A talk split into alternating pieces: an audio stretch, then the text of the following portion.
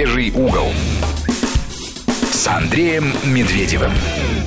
Всем добрый вечер. В эфире «Медвежий угол». Как всегда, по пятницам. Напоминаю, что пока мы выходим именно в таком режиме, выходим мы по пятницам в 20 часов. Эфиров по понедельникам у нас теперь нет. Ну, во всяком случае, сейчас. В студии по-прежнему Андрей Медведев, Мария Фролова и Сергей Корнеевский. А во втором часе у нас будет гости, а сегодня, а сейчас пока что мы поговорим сами, без гостей. А я хотел, знаете, о чем поговорить, пока мы здесь одни. А, об одном, с моей точки зрения, важном событии Великой Отечественной войны, которое произошло 75 лет назад. Ну, почти 75 лет назад. Я, ну, во всяком случае, вот я думаю, что оно очень важное. Таких событий было много, очень важных. Из их было... Таких событий были миллионы. Из них сложилась наша победа. Из них сложилась, в частности, победа под Москвой, 75-летие которой мы будем в этом году отмечать. И, кстати, я думаю, что в одном из ближайших эфиров о битве под Москвой мы поговорим с Евгением Юрьевичем Спицыным. Ну, во всяком случае, такая договоренность у нас есть. А событие, о котором я говорю, выглядит так. 25 октября 1941 года свое последнее письмо в подбитом танке написал танкист Иван Колосов. Этот танк нашли после войны а, через много лет его нашли в 60-е годы. А, там нашли останки человека. Это, собственно, был танкист Иван Сидорович Колосов. А, у него на коленях лежал планшет, револьвер с одним патроном. В нем лежала карта, в планшете фотография его любимой девушки и несколько писем к ней.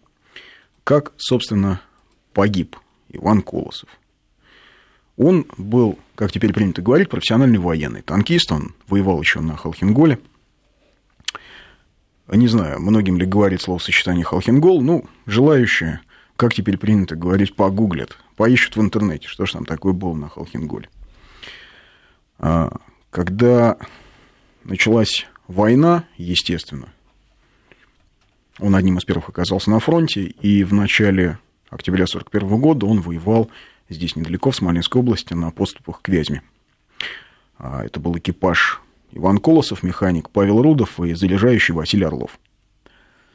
А, они участвовали в одном из боев в начале октября, 12 октября. А танк у них подбили, но они смогли танк починить, смогли его завести. Они собрали с других подбитых советских танков снаряды.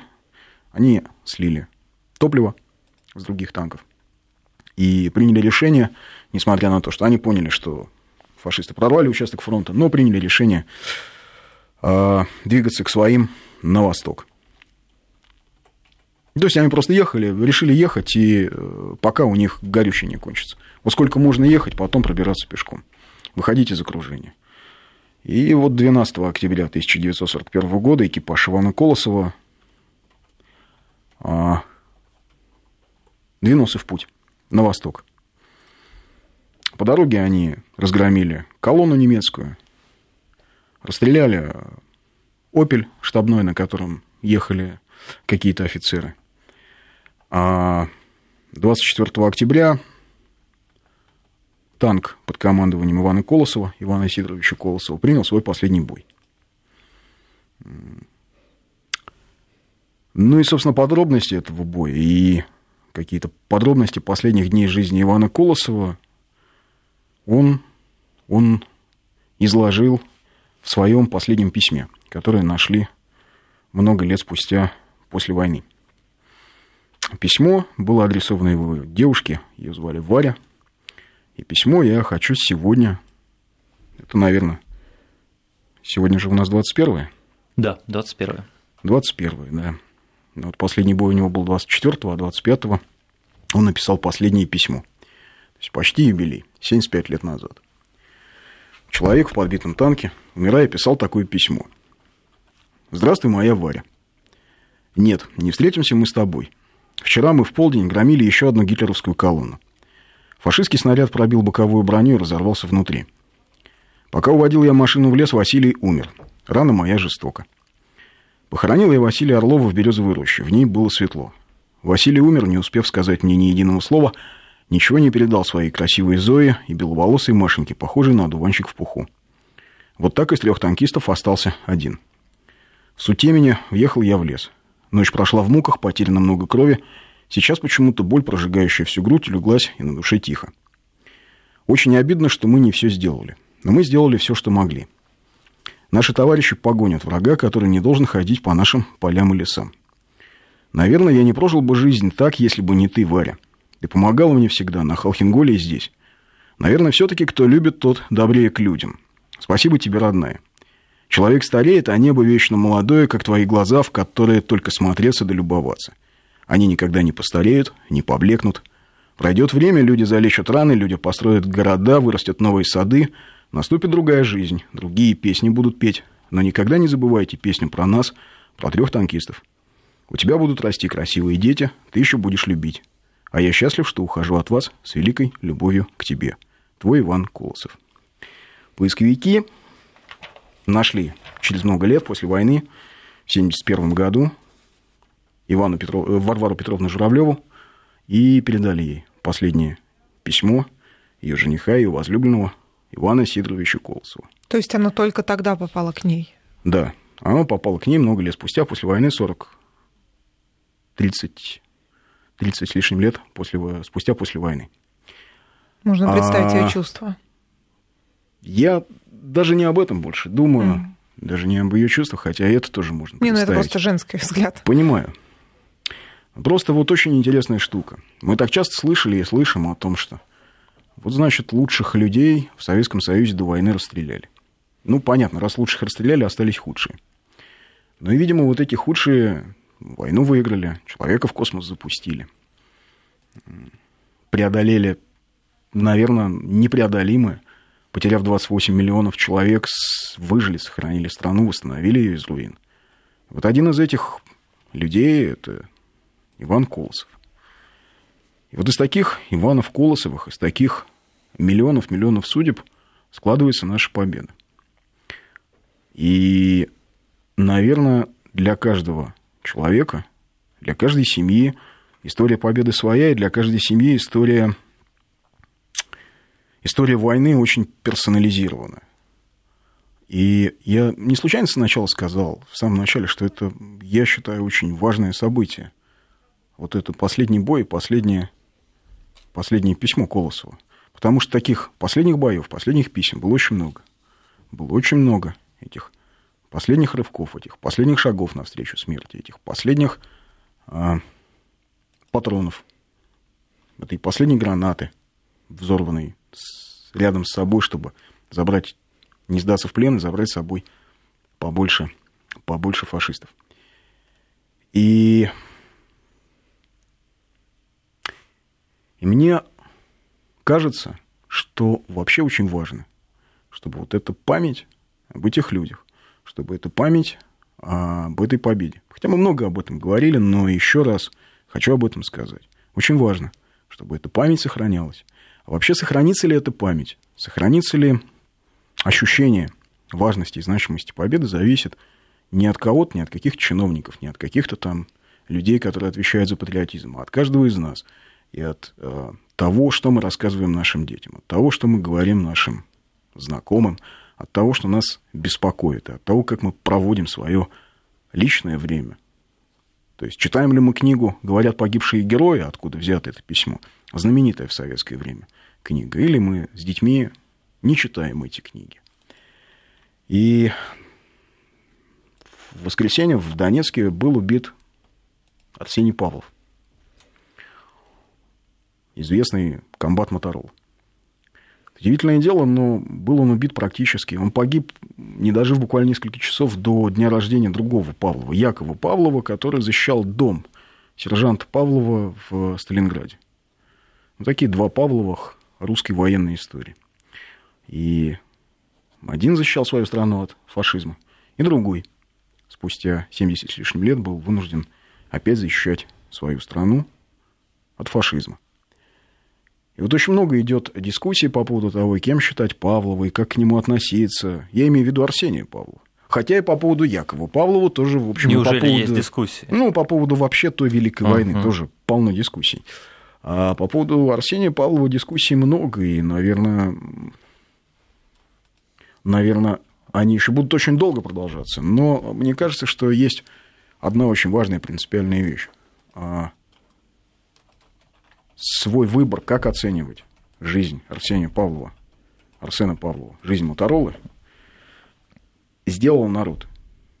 И то, какой отклик на смерть Павлова Моторолы сейчас есть, который, тот отклик, который мы видим. В общем, а вот эти люди, которые вышли в Донецке, там сколько их, 10 тысяч Но если верить э, украинским СМИ, 50 тысяч, но если верить да. украинским СМИ, это все бюджетники, которых под дулами автоматов выгнали ну, на кстати, улицу. Кстати, не только украинским СМИ. Я видела в комментариях на одном из наших э, информационных порталов, Да-да-да. люди писали, что действительно это все были по разнарядке. Ну, конечно, по разнарядке, да. Им, конечно, а, виднее из Москвы отсюда. А, абсолютно. Но дело даже не в этом. А, есть вот народное ощущение. Павлов Моторола, он народный герой или не народный? С моей точки зрения, уже сейчас совершенно очевидно, что он стал абсолютно народным героем. И он стал абсолютно э, больше, чем человеком, больше, чем русским добровольцем, который поехал на Донбасс. Арсений Павлов, Моторола – это, это образ, это идея, это, это, в конце концов, идеология. Это в конце, это Арсений Павлов, это для многих людей, наверное, это, знаете, может быть, смело говорю, но это такой воплощенный образ мальчишаки-бульчиша, который пошел бороться, потому что, потому что не мог не поступить так. А может быть, и не только мальчиша, понимаете, ведь вообще добровольчество – это очень, а, очень большая русская традиция – которая была и в XIX веке, когда русские ехали на Балканы воевать, а на стороне сербов ехали на стороне болгар воевать. И вообще всем болгарским ополчением, о чем, кстати, мало кто помнит, всем болгарским ополчением командовал русский генерал Столетов. А, и болгары до сих пор чтят память Столетова больше, чем а, память прочих русских генералов, хотя и их тоже чтят. И что самое интересное, в европейских газетах тогда о русских добровольцах писали примерно то же самое, что сейчас пишут о, о Мотороле и о других русских добровольцах на Донбассе. То есть тогда их называли посланцами воли русского царя, что значит их главная цель это аннексировать Балканы, главная цель это какая-то там серьезная геополитическая история. То есть совершенно не мог принять Запад того, что просто люди взяли и по своему личному порыву поехали а, воевать в далекую страну за незнакомых людей, исключительно потому, что внутренне не могли принять тот факт, что этих людей физически вырезают как скот. Ну вот вырезают за то, что они там, славяне, за то, что они православные, за то, что они посмели восстать против Османской Ну а империи. мне какое дело подумать среднезападный человек? Они ведь там мою семью не трогают, и ладно. Так и, поэтому и, это не в их крови, они не могут и этого думали, понять. И думали, и, наверное, и думают, поэтому... Ам, поэтому Реакция вообще на смерть Павлова, она очень понятная русскому человеку, потому что само поведение Павлова тоже очень понятно русскому человеку. Оно очень понятно, а вот это ощущение неприятия, несправедливости и безнравственности, оно очень наше. И мне кажется, что что вообще есть, что это такой, что есть совершенно прямая связь не только между Арсением Павловым и Яковом Павловым, но и между Арсением Павловым и Иваном Колосовым. Это, знаете, это такая очень серьезная связь поколений, которая, которые вот пытались, пытались разрушить, пытались, пытались сломать, пытались, пытались нас убедить, что никакого нечем нам гордиться в нашей истории, пытались нас убедить, что никакого, ничего светлого нет, и, что, и пытались из нас сделать э, идеальных потребителей. Все равно не получилось. И э, вот тот же Павлов объяснял Моторолу, почему он поехал. Говорит, ну тут сказали, что русских убивать будут. Я и поехал. Почему Иван Колосов стал воевать против врага? Потому что с точно такой же задачей сюда пришел вермахт убивать русских. Просто за то, что они русские. Убивать вообще не немцев. Убивать, как там говорили, унтерменшей. И не только Арсен Павлов. Все добровольцы, которые оказались на Донбассе, мне кажется, что они приняли такую, знаете, незримую эстафету оттуда, из далекого 41 -го года, из битвы под Москвой, да, когда генерал Панфилов, про которого нам тоже говорят, что его не было, и подвига не было, сказал, Велика Россия, отступать некуда. Хотя, опять же, нас пытаются убедить, что и этого он не говорил, и вообще никакого, ничего такого не было. И, и, и что, дескать, все это пропаганда.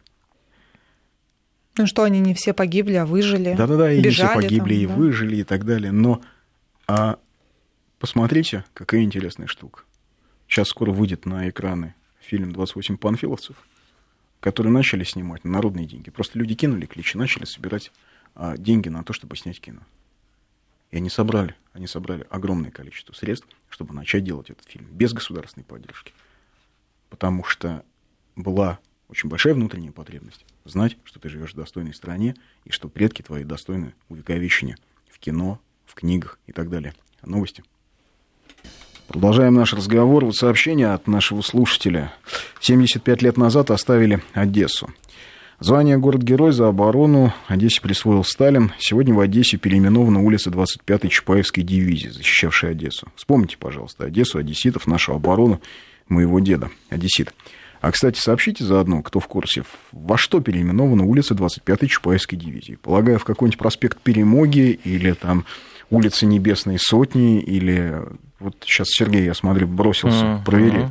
Вообще, мне кажется, что мы постоянно будем сравнивать то, что происходит сейчас, и то, что происходило 75 лет назад. И говоря об обороне Одессе, Одессы, и о том, что ее оставили 75 лет назад, мы будем вынуждены признавать, что и, си- что и сейчас ее оставили. Да? Потому что 75 лет назад в Одессе действовало антифашистское подполье. И сегодня там действует антифашистское подполье.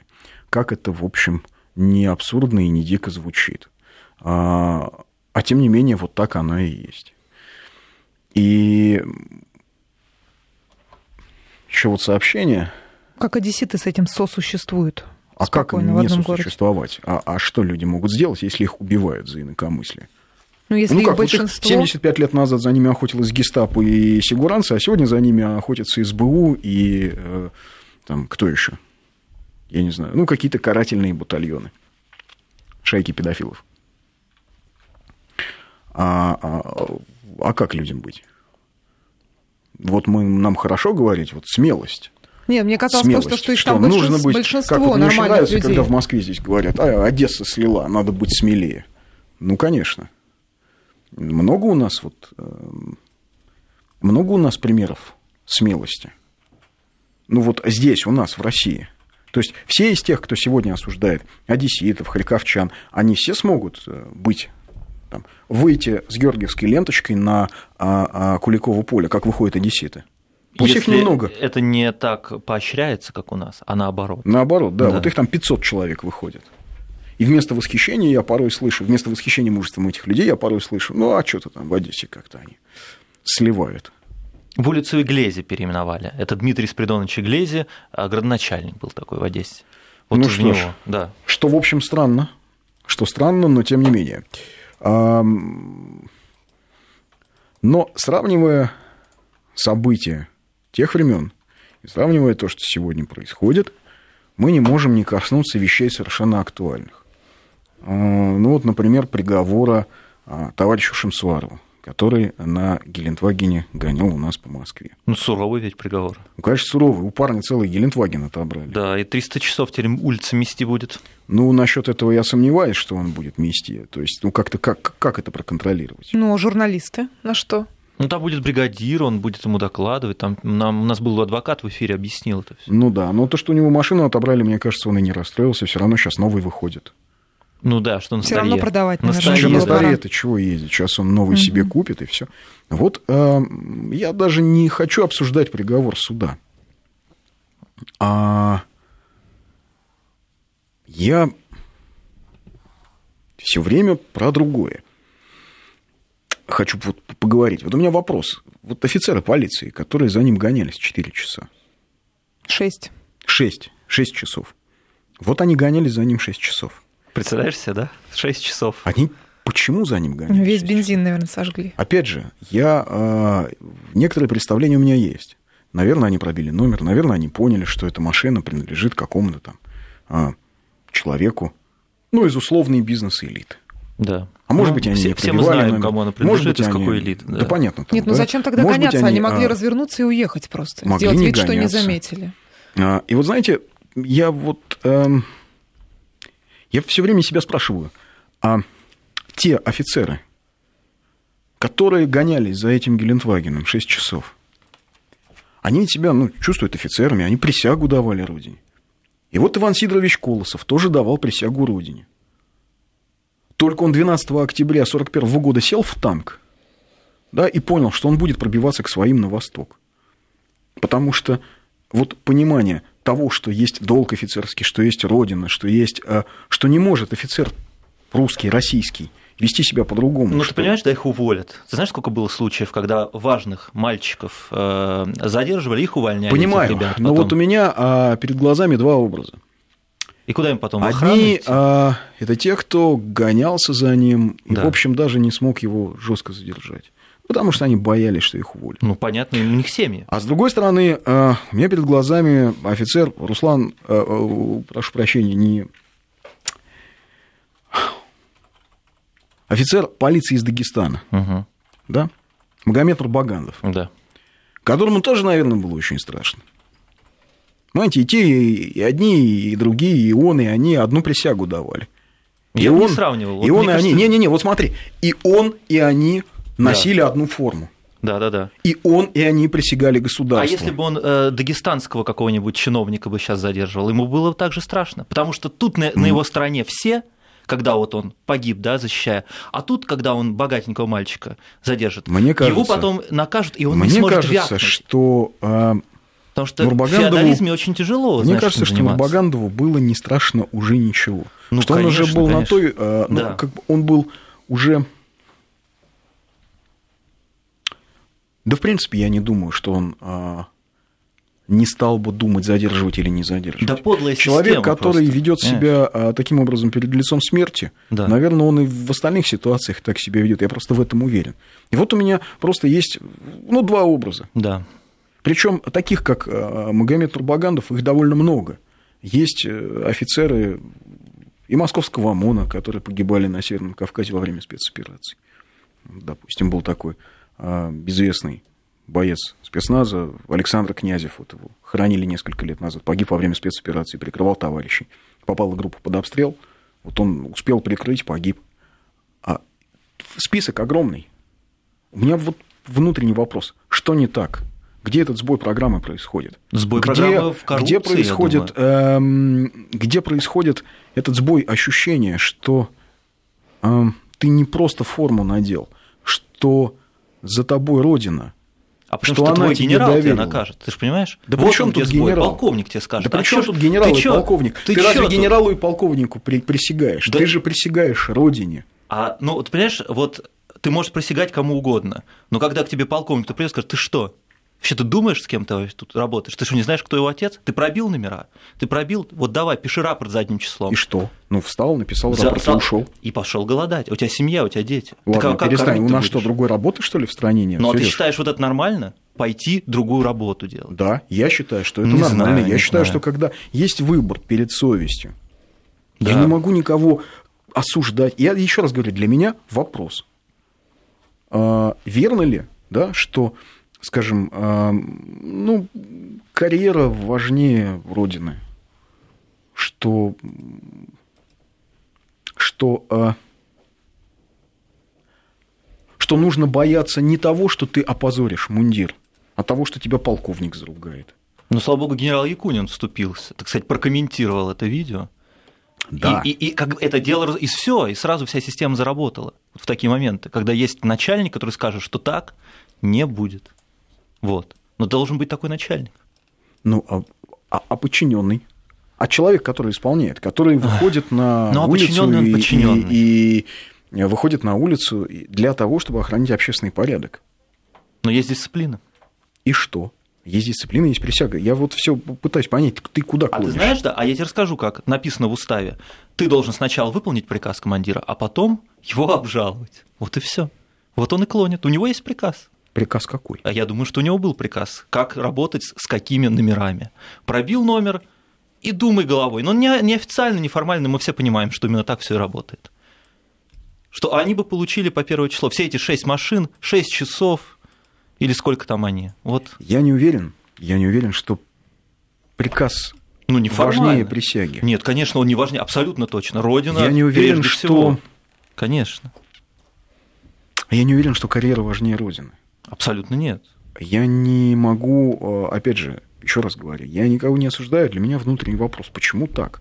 Что людям помешало повести себя так, как положено вести себя офицеру, который защищает свою страну? Ну, вот я тебе предполагаю, вот это им помешало. Им хотелось работать, понимаешь, дальше. Из-за А- какого-то, из-за каких-то товарищей богатых, да, им не хотелось терять и ломать свою жизнь. Вот из-за того, что вот так вот у нас сложилось все. Что а, у нас а ребята. сейчас? А сейчас они не сломали А, ну, свою я жизнь? думаю, что нет, они продолжают работать, потому что их выгнали, что ли? Нет, я не А думаю, что что их их выгнали, выгонять? но... эм, м, Ну, они Я же думаю, что их выгнали, но Да. а, вот как? Вот он выходит на сегодня на патрулирование. Он садится в машину Да. и, И- понимает, что И нас с если... тобой он по первое число просто пропишет. Если мы, э, знаешь, за вот эту линию, стоп-линию возле стафора, вот настолько заедешь, он от тебя поползет. Совершенно просто. не факт. Да. А Как, если э, э, знаешь, Шамсуаров как, проедет, э, как доска, как доска Маннергейма стала Да. роковым окном Авертона, да, да, ну, ее сняли, сняли ее, да. слава богу, Ну, о чем мы, наверное, тоже поговорим. Царское село музей, тоже да. хорошее место. А, о чем мы тоже, наверное, поговорим. А, Но, а, понимаете как? Вот как эта доска стала а, окном Авертона, так, в общем, и гонки Руслана Шамсуарова тоже создали прецедент. Ну, ты считаешь, понимаете? да- довольно хороший прецедент 300 часов? А я считаю, что они создали работ. другой прецедент. Они создали прецедент, а, когда завтра какой-нибудь упырь будет пьяным гоняться по городу, и, может быть, даже его жестко задержат. Ну, в конце концов, он же не, Шамсуаров, у нас же не только Шамсуаровы гоняются по У нас есть и покруче, конечно. А есть покруче, а есть просто Да, а обычные. есть обычные. Ну, Вот есть обычные- обычных Так вот, когда его начнут хочешь, да. судить и Да. попытаются приговорить к чему-то, а он, его адвокат будет ссылаться на историю Шамсуарова. Ну, у нас не прецедентная, слава богу. Тем право, не менее, да. прецедентные, непрецедентные, а, а у нас сейчас погода. Да. А потом мы обо всем об этом поговорим. Да, продолжаем наш разговор. Ну так вот, э, что касается э, гонок, да, и э, поведения. А, Я повторюсь, в Москве, в столице, огромное количество сотрудников полиции, которые плевать хотели на то, кто на какой машине ездит. Ну, правда. А, Я просто лично видел, как э, приехал обычный капитан и давай эвакуировать машины, запаркованные на тротуаре возле дорогого ресторана.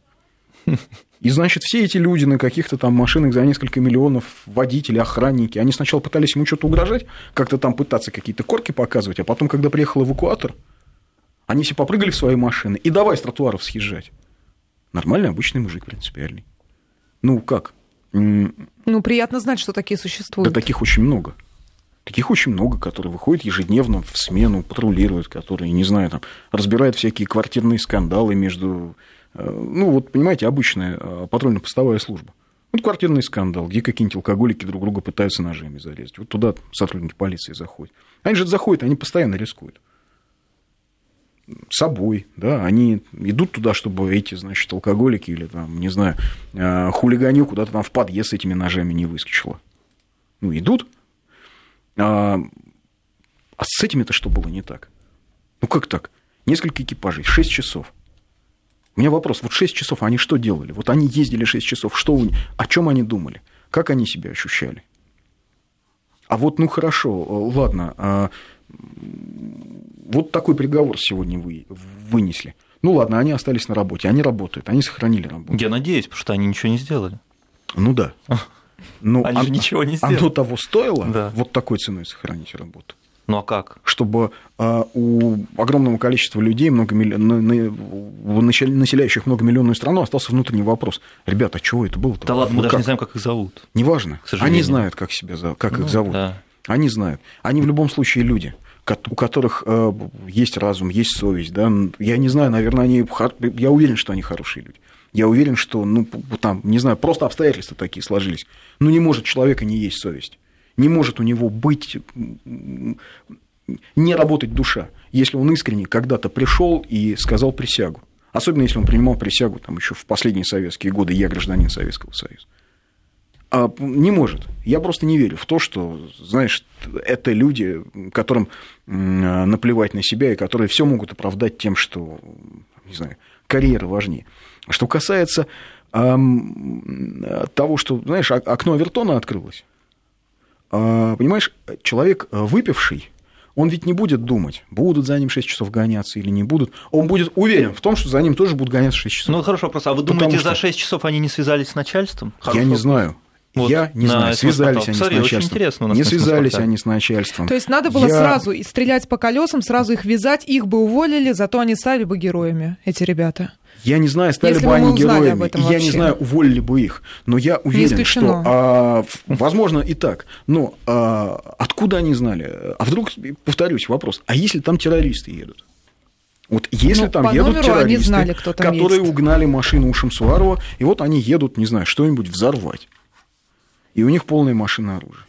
Ну как, связался с руководством, руководство связалось с отцом, спросило, ваш, ваш, ездит, ездит, ну все нормально. Возможно, было Сопровождаем. и так. Возможно, было и так, повторюсь. Чтобы не Но это означает, никуда. что завтра какой-то другой пьяный, лихой гражданин сядет за руль, потому что он знает, что и за ним будут гоняться. Может быть, за ним не будут гоняться. Может быть, его да. куда быстрее бортанут, привантуют, сломают руку, оттащат в ВВД.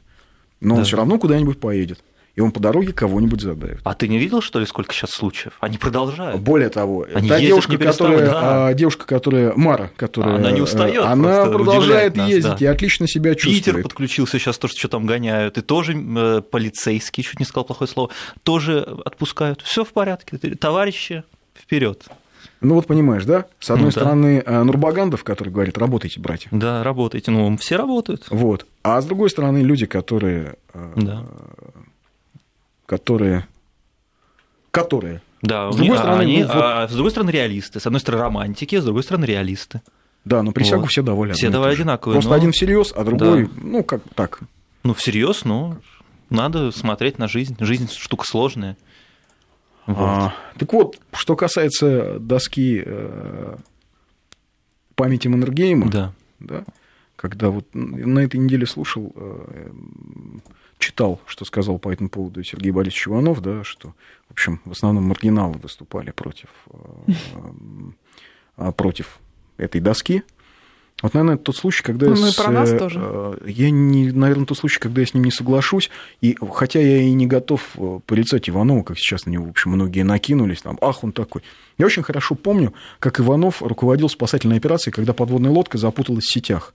Помните, а, а, много лет назад на Дальнем Востоке? Я помню, с каким выражением лица он смотрел, как он переживал лично, физически за тех людей, которые оказались там.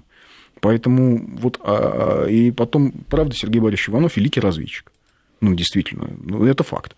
Поэтому сейчас как-то осуждать его не готов, но принимать его точку зрения тоже не могу, потому что, а, да, согласен, Маннергейм отличный разведчик, да, киргизский народ, допустим, должен быть благодарен Маннергейму за то, что у него есть, э, что он когда-то сфотографировал э, царицу э, алайских киргизов, Курманжан Датку.